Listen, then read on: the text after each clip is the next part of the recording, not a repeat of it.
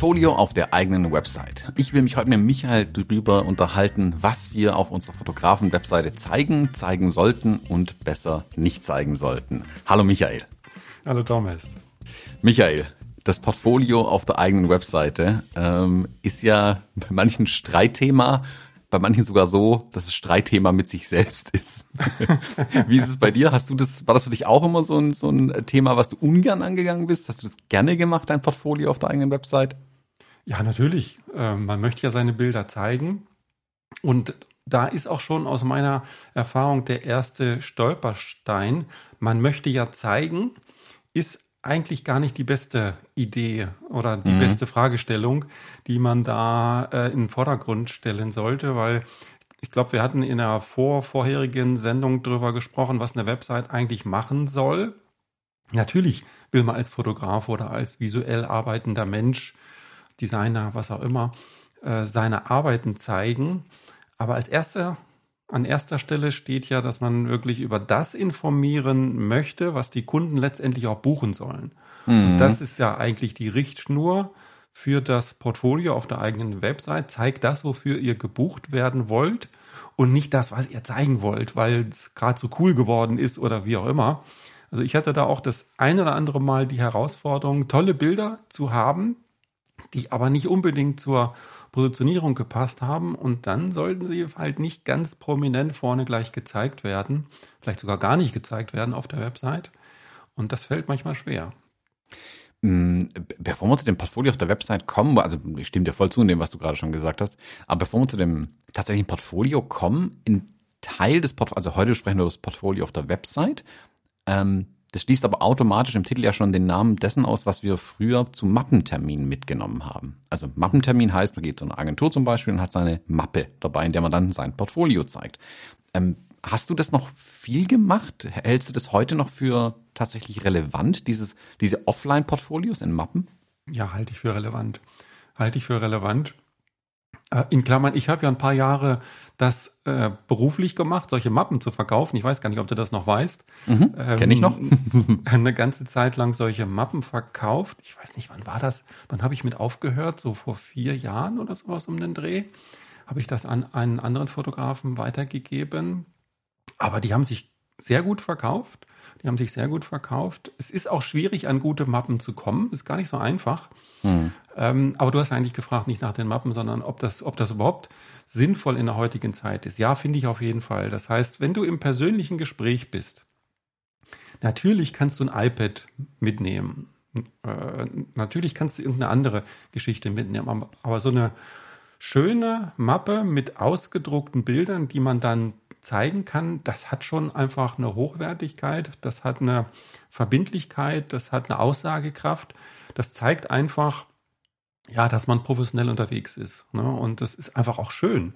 Das ist ein haptisches Erlebnis und von daher ähm, in meiner eigenen Praxis ist es ehrlich gesagt selten vorgekommen, aber wenn, dann war es schon schön und angenehm und hat auch Wirkung gezeigt. Hm. Ich glaube auch, dass die Mappe zwar heute seltener gezeigt wird vielleicht, mhm. ähm, das aber auf gar keinen Fall komplett ausgeschlossen sein sollte. Also ich, wenn ich Termine habe bei Agenturen, habe ich die Mappe und mein iPad oder das Laptop dabei. Auch wenn ich zu Firmenkunden fahre, habe ich beides immer noch in der Tasche drin. Manchmal ist es einfach erforderlich, also wenn man dann in so einer Situation ist, wo es plötzlich fünf, sechs Leute gibt, die es sehen wollen, dann macht man es über einen Beamer, ähm, über das Laptop oder über das Tablet irgendwie. Aber im persönlichen eins zu eins Gespräch ähm, finde ich auch, ist die Mappe und das ausgedruckte Bild nochmal was anderes. Es wirkt einfach auch anders und ist auch eine gewisse, ähm, ja, ich sag mal, Wertschätzung gegenüber den Bildern auch da, die Sachen ausgedruckt dabei zu haben. Also ich glaube, man kann es nicht komplett wegdiskutieren. Ähm, und man sollte es auf jeden Fall im Hinterkopf behalten. Also sich nur auf die Website zu konzentrieren, beim Kunden zu sitzen und im Webbrowser die eigene Website aufzurufen, ist, glaube ich, nicht das Mittel der Wahl. Mhm. Ähm, das Portfolio auf der Website erfüllt, glaube ich, ein Stück weit einen anderen Zweck. Ähm, und jetzt können wir auch den Switch wieder rüber machen ähm, zum Portfolio tatsächlich.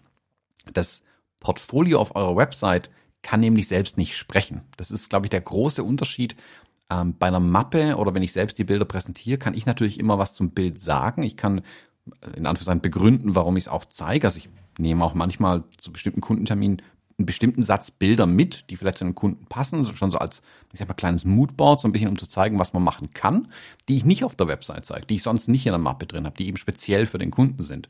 Wenn meine Kunden aber oder Interessenten zu dem Zeitpunkt noch auf die Website gehen, sehen die erstmal mein gesamtes Portfolio und müssen sich selbst darin zurechtfinden, ohne dass ich sie irgendwie an der Hand nehmen kann. Und ich glaube, das muss man immer im Hinterkopf haben, wenn man das Portfolio auf der eigenen Website zusammenstellt. Ähm, das kann selbst nicht sprechen, aber das ist euer mit euer wichtigster Vertriebsmann irgendwie, äh, der mit der euren Kunden in Kontakt geht. Äh, und das sollte man wirklich im Hinterkopf behalten.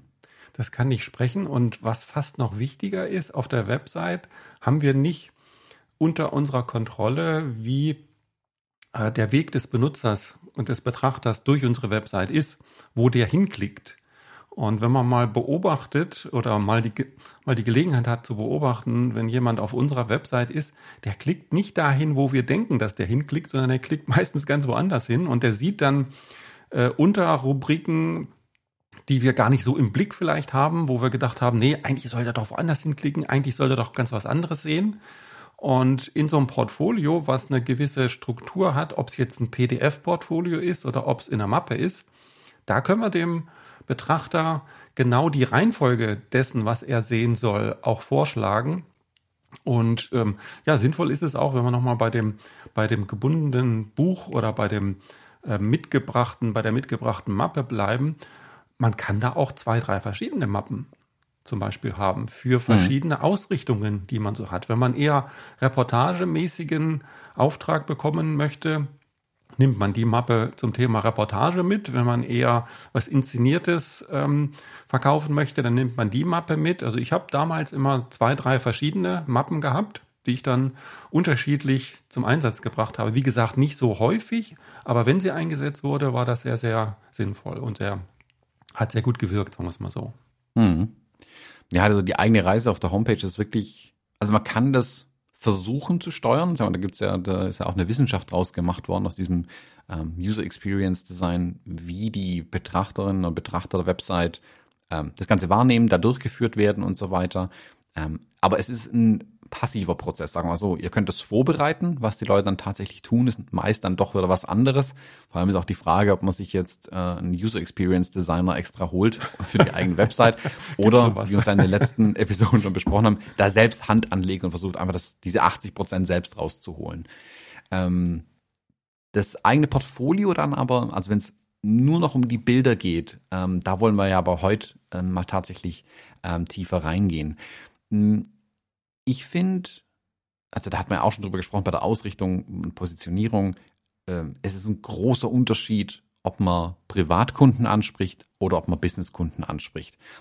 Und schlimm wird's, das ist vor allem beim Portfolio so, wenn man beides versucht anzusprechen. Ich glaube, dann wird's schnell ähm, unübersichtlich, verwirrend ähm, und führt zu ganz neuen Problemen, wo noch nicht mal die Qualität der Bilder tatsächlich entscheidend ist. Es können zwei super tolle Bilder sein, die besten preisverdächtige Bilder, die man da gemacht hat, wenn sie zwei so unterschiedliche Sachen zeigen, dass der jeweilige Betrachter nichts damit anzufangen weiß mit dem anderen Bild, dann verwirrt man die Leute einfach. Also ich, ich würde mal sagen, wir, wir konzentrieren uns vielleicht für den Anfang mal so ein bisschen auf die Business-Kunden, weil ich glaube, da muss man ein bisschen anders mit dem Portfolio arbeiten, als man es dann tatsächlich im Privatkundenportfolio tun sollte. Hast du da auch so eine Unterscheidung? Wenn du, also wenn du jetzt andere Portfolios von Fotografen ähm, anschaust, wenn also jemand dir ein Portfolio zeigt und sagt, hey, guck mal drüber, was, wie findest du es? Betrachtest du es auch unterschiedlich zwischen dem Portfolio des Business-Kunden anspricht und einem des Privatkunden anspricht? Also ich finde das Hauptthema oder die Hauptrichtschnur fürs eigene Portfolio ist, zeig das, was du verkaufen willst. Mhm. Das, was der Kunde kaufen soll, egal ob es ein Privatkunde oder ein, ein Businesskunde ist, möglichst so in der ähnlichen Art bereits zeigen. Und das bedeutet natürlich auch, sich in die, in den Kopf des Kunden reinversetzen zu können und, und was vielleicht sogar noch besser ist, äh, am besten gleich in, in dem Anwendungsfall dann zu zeigen. Mhm. Ne, man kann, wenn man Businesskunden hat, kann man beispielsweise, wenn, wenn die eigenen Fotos in den vergangenen Aufträgen für Anzeigen verwendet wurden, kann man ja die Anzeige nehmen, wenn man den Kunden um Erlaubnis fragt oder wenn das äh, halt von den, von den Rechten in Ordnung ist, dann nimmt man die Anzeige und dann sieht man gleich, guck mal, dafür kann man die Bilder einsetzen und dafür werden sie bereits eingesetzt. Dann kann sich der Kunde viel eher abgeholt fühlen und sagen, ja Mensch, ich will ja auch ein Anzeigenmotiv haben und guck mal, so sieht das aus. Okay, will ich auch ähnlich haben. Also ich habe ganz, ganz häufig von meinen Kunden genau die Aussage gehört, ich habe das und das auf der Website gesehen, genau sowas möchte ich auch haben. Und daran merkt man einfach dieses Führen des Kunden oder dieses Demonstrieren, guck mal, das könntest du bekommen bei mir und dieses Appetit machen und, und diese grundsätzliche Strategie, die ist eigentlich zwischen Businesskunden und Privatkunden gar nicht so riesig unterschiedlich, sondern zeigt den Leuten, was sie bei dir kriegen, was sie davon haben, wie das letztendlich aussieht. Und ich meine, du hast ja zum Beispiel auch ein Online-Shop, wo du deine Wandbilder verkaufst und das Ganze hast du dann so ähm, animiert, hätte ich jetzt was gesagt, oder so dargestellt, dass man gleich sieht, wie das Bild überm Sofa aussieht. Mhm. Ne, das ist ja genau auch wieder dieses Thema, du möchtest Wandbilder kaufen, okay, dann zeige ich dir mal, wie deine Wohnung anschließend aussehen wird, wenn du dieses tolle Wandbild bei mir kaufst. Mhm, genau. Also gerade der Hinweis mit den, mit den Anzeigen, mit Broschüren, mit einer Website, wo landen eure Bilder, gerade bei diesen professionellen Anwendern, ähm, zeigt ruhig, wo die landen. Holt euch da die entsprechenden Erlaubnisse ein, wenn ihr mit einer Agentur oder dem Endkunden arbeitet und zeigt tatsächlich das Ergebnis. Also zum Beispiel ähm, habe ich jetzt ja die äh, Wahlplakate für äh, einen äh, Oberbürgermeisterkandidaten fotografiert und ich zeige auch Bilder, wie es dann auf dem Plakat aussieht. Mhm. Einfach damit man sich vorstellen kann, wie das Endprodukt dann auch aussieht. Weil ich sag mal, egal wie professionell der Kunde am Ende ist, ist es einfach schön, die Sachen auch in Anwendung dann nochmal zu sehen. Einfach damit eine, eine bessere Vorstellung dessen auch rüberkommt, wie Bilder fotografiert werden. Weil es gibt ja durchaus manchmal Motive, ich sag mal, wo, keine Ahnung, eine, eine, eine Weißfläche oder halt eine, eine unscharfe Fläche zwei Drittel vom Bild einnimmt, was erstmal vielleicht komisch erscheint, wenn man nur das Bild sieht, sieht man es aber in Anwendung und weiß, aha, da sollte nachher ein Textblock drüber, dann weiß man ja klar, deswegen hat es der Fotograf auch entsprechend fotografiert. Also ähm, das ist ein Stück weit, damit kann man auch erklären, wie Bilder eingesetzt werden tatsächlich. Also mhm. man kann nicht immer erwarten, dass der äh, die Interessenten, die Betrachter alle Hintergründe erraten, wenn man sie ihnen nicht sagt. Man muss es einfach dazu sagen. Also man sollte es den Leuten auch nicht schwerer machen, als es ist, ähm, sondern so leicht wie möglich tatsächlich auch die, die Verbindung zu ziehen, was man mit den Bildern dann am Ende machen kann. Mhm. Ich meine, das, das ist aber das ist ja genau der Effekt, den zum Beispiel Ikea auch nutzt. Ne? Die stellen ja. nicht ihr Billigregal einfach nur so in der Ecke und sagen, guck mal, da ist es, sondern die machen ein ganzes Wohnzimmer, drapieren das schön und dann gehst du rein und sagst, boah, das sieht cool aus. Genau das möchte ich auch haben. Was muss ich dafür kaufen? Okay, das Billigregal. Mhm, genau. Und ich finde, das ist dann sogar tatsächlich bei den Privatkunden noch ein Stück weit wichtiger, da denen oftmals ja auch die Erfahrung einfach ein Stück weit fehlt was denn das Ergebnis dann am Ende sein könnte mit den Bildern. Da muss man vielleicht ein bisschen mehr Erklärungsarbeit leisten. Ähm, die ist aber, finde ich, sehr gut investierte Zeit, es hier richtig zu erklären, die eigenen Produkte, ähm, was man damit machen kann, wie sowas dann am Ende aussehen kann. Ähm, ich finde auch bei, also das ist so ein bisschen die Unterscheidung, die ich anwende, wenn ich ähm, Portfolio, also mein Portfolio mir anschaue oder auch das von anderen, wenn ein Portfolio die, äh, die Endverbraucher anspricht, ist es, glaube ich, meiner Meinung nach wichtiger, nicht, ähm, ich sag mal, zu polierte Arbeiten auch zu zeigen. Also wenn man auf der eigenen Webseite, wo man Familienbilder anbietet, nur Models zeigt, also wirklich eine gecastete Familie, wo alle perfekt aussehen und so sieht das komplette Portfolio aus, kann mhm. es ähm, durch den gleichen Effekt wie mit den Anwendungsfällen, die man zeigt, beim, bei den Betrachtern einfach verursachen, dass sie denken, boah, so gut sehe ich aber gar nicht aus, den, den Fotograf buche ich lieber nicht. Also mhm. die sich mhm. selbst nicht in der Situation sehen. Und das kennst du aus deiner Zeit genauso. Alle kommen rein und sagen, ich werde eigentlich nicht gern fotografiert oder ich sehe auf Bildern immer blöd aus. Das ist der erste Spruch, den man eigentlich als Fotograf ganz oft bekommt. Ja, und ja. das ist aber ein, hauptsächlich ein Problem bei den Privatleuten. Das bei, in dem, mhm. in dem Business- oder Profi-Kontext. Also wenn eine Agentur ein Portfolio anschaut, wenn eine Marketing-Kommunikationsabteilung das anschaut oder ähm, also ich sag mal, professionelle Anwender eurer Bilder, ähm, denen könnt ihr Models zeigen. Denen könnt ihr die absoluten Spitzenarbeiten zeigen, weil die wissen selbst, wenn wir 80 Prozent davon hinkriegen, ist es schon geil. Ähm, und die stehen meistens nicht selbst vor der Kamera. Denen ist es auch egal. Das, die, die müssen ja nicht dann vor eurer Kamera oftmals stehen, sondern die steuern das Ganze. Die briefen euch, die sagen euch, was sie haben wollen ähm, und können das dann insgesamt anders durchdenken. Da mache ich so eine kleine Unterscheidung, mhm. ähm, weswegen ich versuche bei, also das Einzige, was ich ja noch mit Privatkunden mache, sind diese Bewerbungsbilder. Und da versuche ich ganz bewusst normale echte Menschen zu zeigen. Ähm, während ich bei den anderen Arbeiten auch sage, okay, das ist eigentlich alles oben drüber ein bisschen bei den Business Porträts. Da kommen die meisten Geschäftsführer sehen halt aus, wie sie aussehen. Das ist auch völlig okay so. Ähm, das ist aber alles keine Models. Aber das ja. sind meine Kunden auch nicht die Geschäftsführer meistens, die das angucken, sondern deren Marketingabteilung, Werbeabteilung, wie auch immer. Mhm.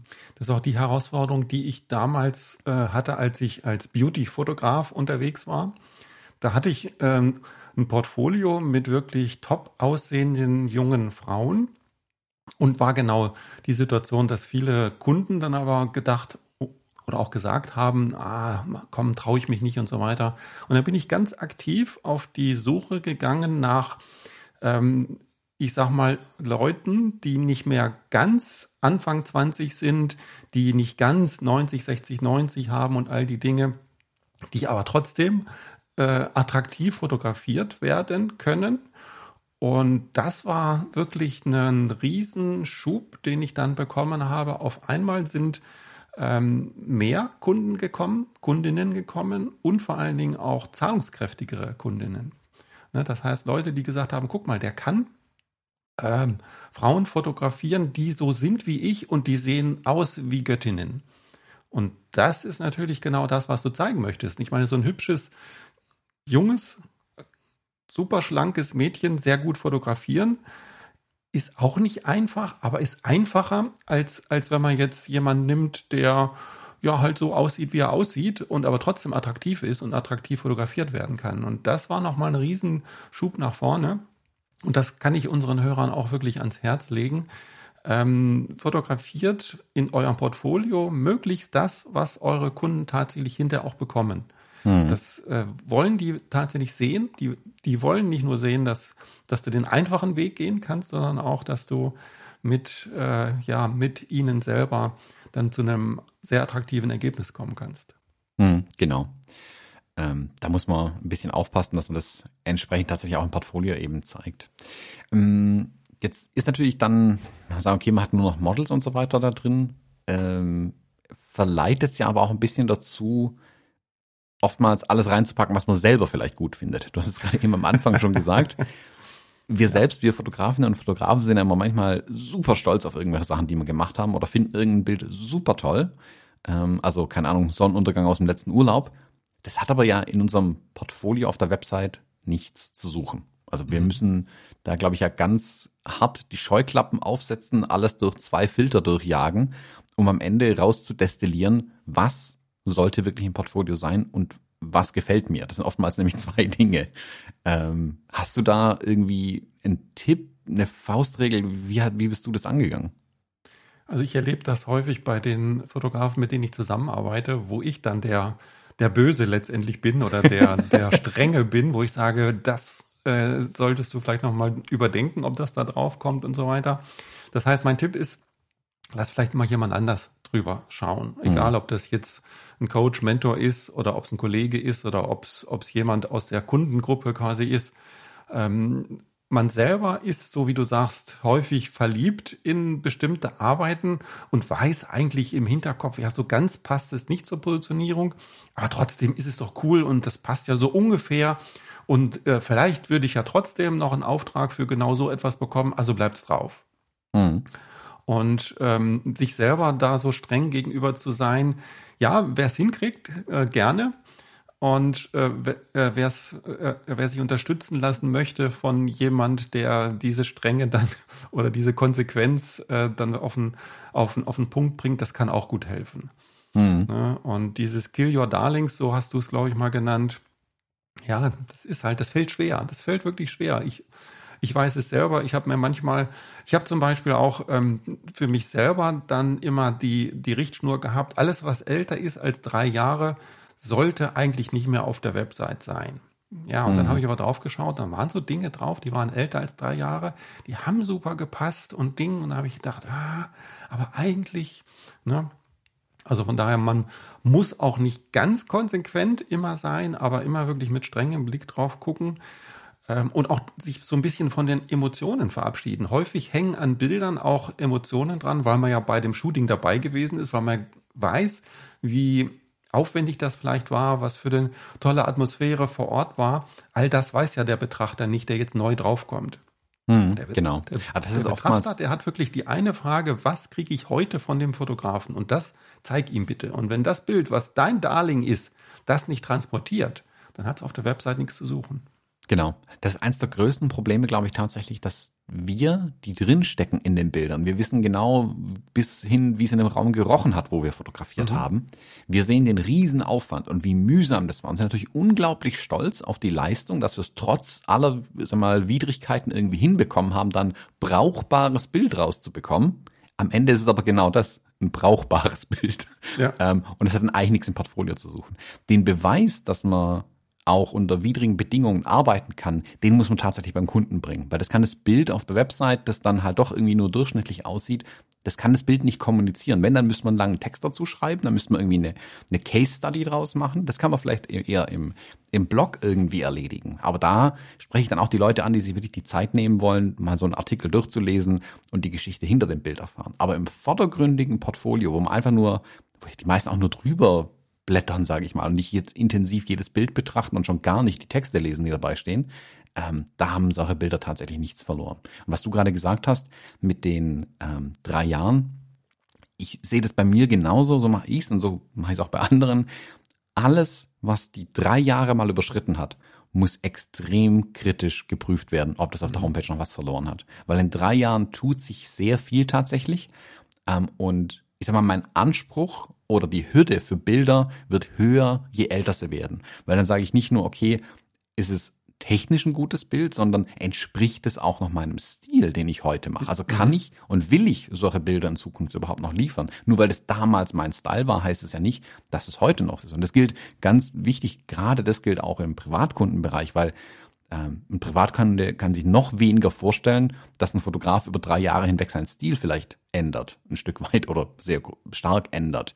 Ähm, und der Kunde kauft, was er sieht am Ende. Und wenn dann alte Bilder da drin sind, die er auch so heute gar nicht mehr machen wird, aber damals toll waren, muss man sehr, sehr kritisch tatsächlich prüfen, ob die da noch reinpassen. Auch ob der technisch, ob die technische Qualität der Bilder tatsächlich heute noch passt. Ähm, auch da wird der Hinweis, nur weil es damals schwierig war und man stolz ist, dass man es damals hinbekommen hat und heute sagt man, ah, heute ist ein leichtes, das mache ich heute besser. Jo, dann muss das alte Bild aber jetzt raus, weil ja. ähm, das hat dann nichts mit eurer aktuellen und zukünftigen Arbeit ja zu tun. Und es fällt super schwer und Kill Your Darlings ist wirklich der beste Spruch, den es dazu gibt.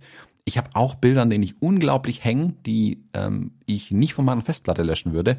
Aber genau da ist ihr Platz auf meiner Festplatte. Ich kann es mir ja gerne nochmal anschauen, aber die müssen nicht in mein Portfolio rein online und die nehme ich auch nicht äh, zum Mappentermin vielleicht mit. Da sage ich, okay, hey, vor fünf Jahren hat mich das Bild echt viel Nerven gekostet. Da bin ich stolz drauf, aber das hat dann im Portfolio nichts zu suchen. Mhm, ich meine, wenn du jetzt natürlich ein Sterncover fotografiert hast, ähm, dann möchtest du das natürlich schon auch irgendwo transportieren, dass du mal ein Sterncover fotografiert hast. Ne? Mhm. Aber das muss ja dann nicht in deinem Portfolio sein, das kann ja unter Referenzen oder wo auch immer stehen und auch gezeigt werden, so als Historie, aber nicht äh, auf der Einstiegsseite und da, wo der Kunde sich informiert, wo er wirklich das sehen möchte, was er bei dir kaufen kann. Genau, aber der, der, dein Hinweis ist richtig das Sterncover, nicht wenn es im Düllewanger Käseblatt erschienen ist, weil das ist dann halt ein Unterschied. Also auch wenn Düllewanger Käseblatt vor fünf Jahren echt ein Accomplishment war, das sieht dann halt heute neben dem Sterncover irgendwie blöd aus. Also es muss wahr, dementsprechend, wo man auch steht irgendwie und ähm, das sollte schon irgendwie dazu passen noch. Du Thomas, habe ich dir erzählt, dass ich mal das Titelbild für meine Geschichte fotografiert habe? Für deine Geschichte? Kennst du gar nicht. Nee. Das ist so ein absolutes Käseblatt, was du in jedem Kiosk kriegst, was die Frauen kaufen. Da sind irgendwie so tragische Schicksalsgeschichten drin. Ah, das, was oh. heute bei RTL 2 mit diesen Laiendarstellern quasi läuft, nur in genau. Magazinform. und dafür habe ich das Titel, das Titelbild fotografiert. Und da war ich damals natürlich stolz drauf, dass ich ein Titelbild für eine Zeitung fotografiert habe. Das ist dann aber relativ schnell von meinem Portfolio verschwunden, weil so richtig hm. dahinter gestanden habe ich dann in späteren Zeiten doch nicht mehr. Hm, ja. Ah ja, also ja, ich glaube, jeder hat mal solche Sachen irgendwie fotografiert, die man heute wirklich ganz weit hinten auf der Festplatte ablegt. Okay, weiß ich auch. Also habe ich auch ein paar so Sachen. Du hast auch so mm. Jugendsünden.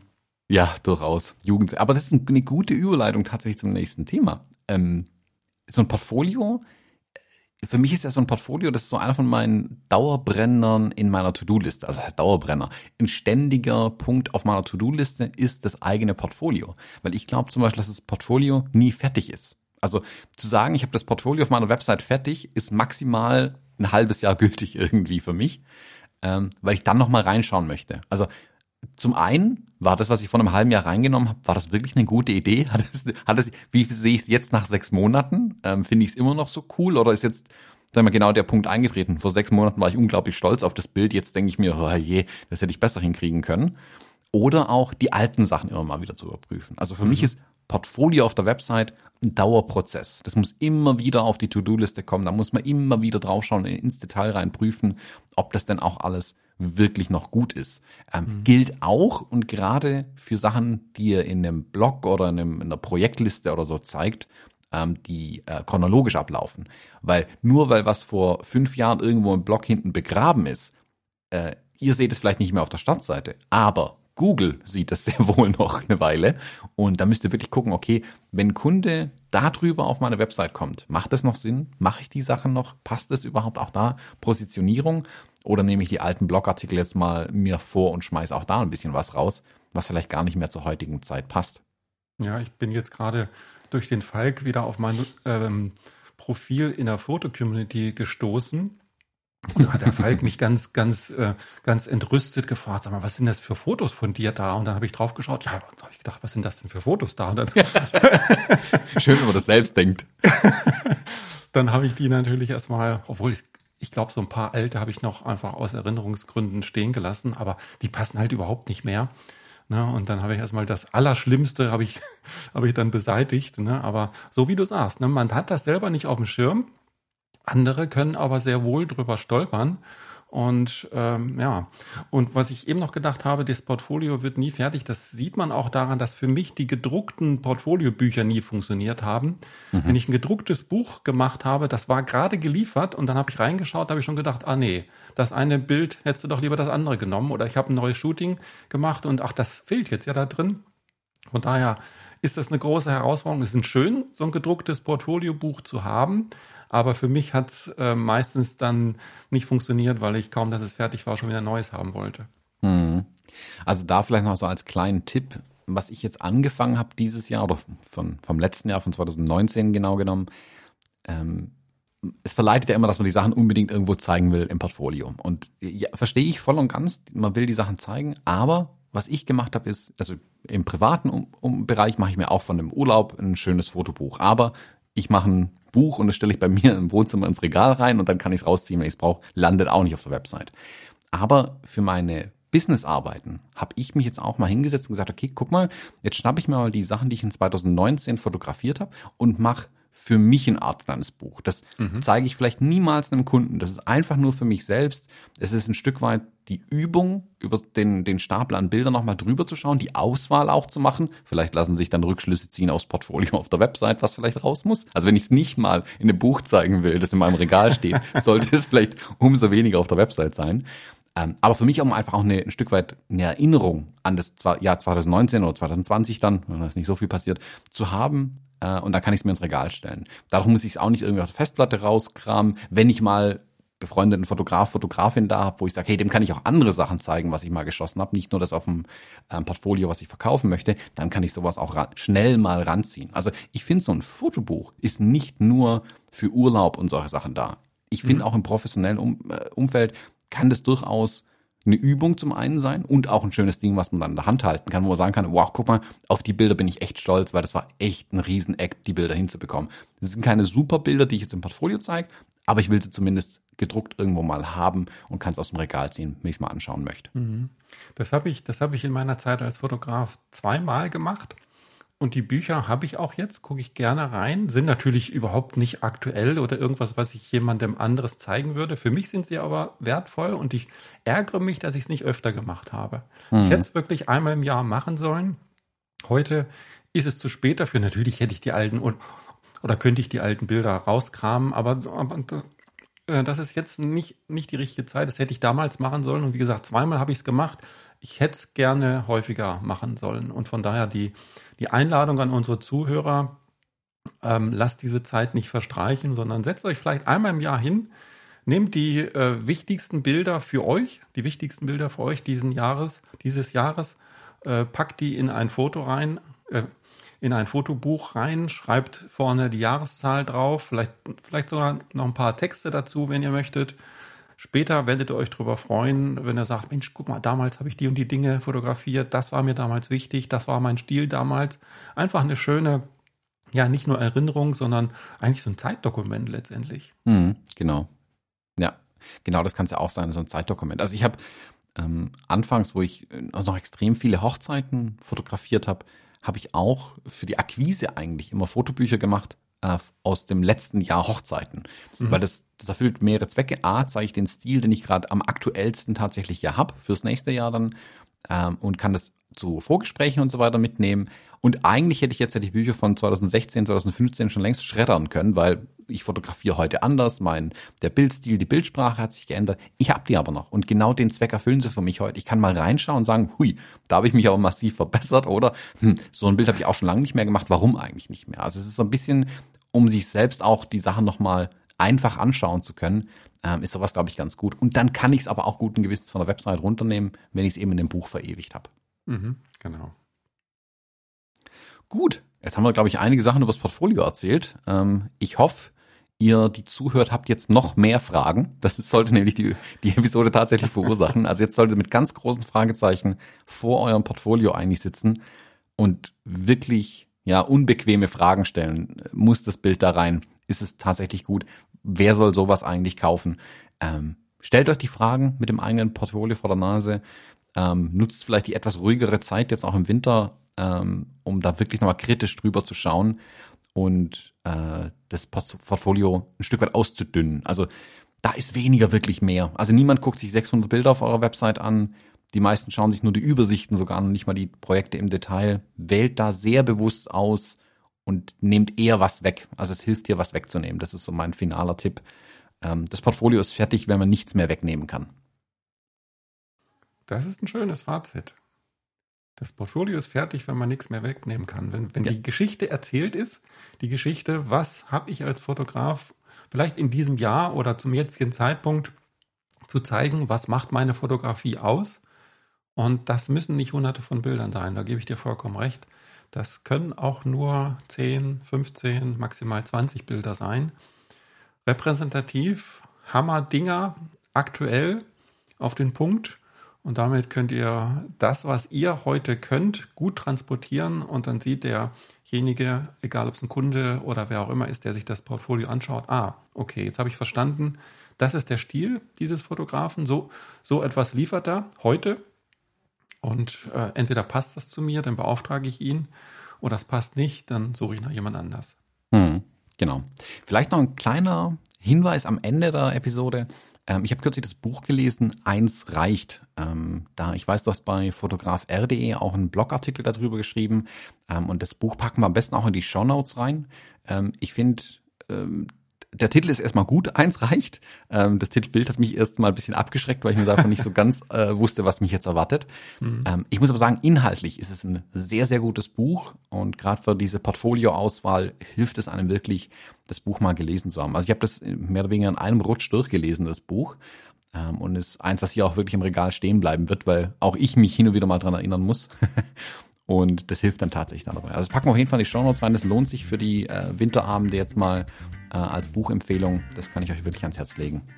Ja, kann ich unterstreichen. Ich habe das auch äh, positiv rezensiert oder mhm. besprochen, mhm. wenn ich mich recht erinnere. Gut. Michael, in diesem Sinne würde ich sagen, jetzt schauen wir über das Portfolio drüber und gucken mal, was wir nächste Woche wieder machen. Alles klar. Mach's gut, Thomas. Mach's gut. Tschüss. Tschüss.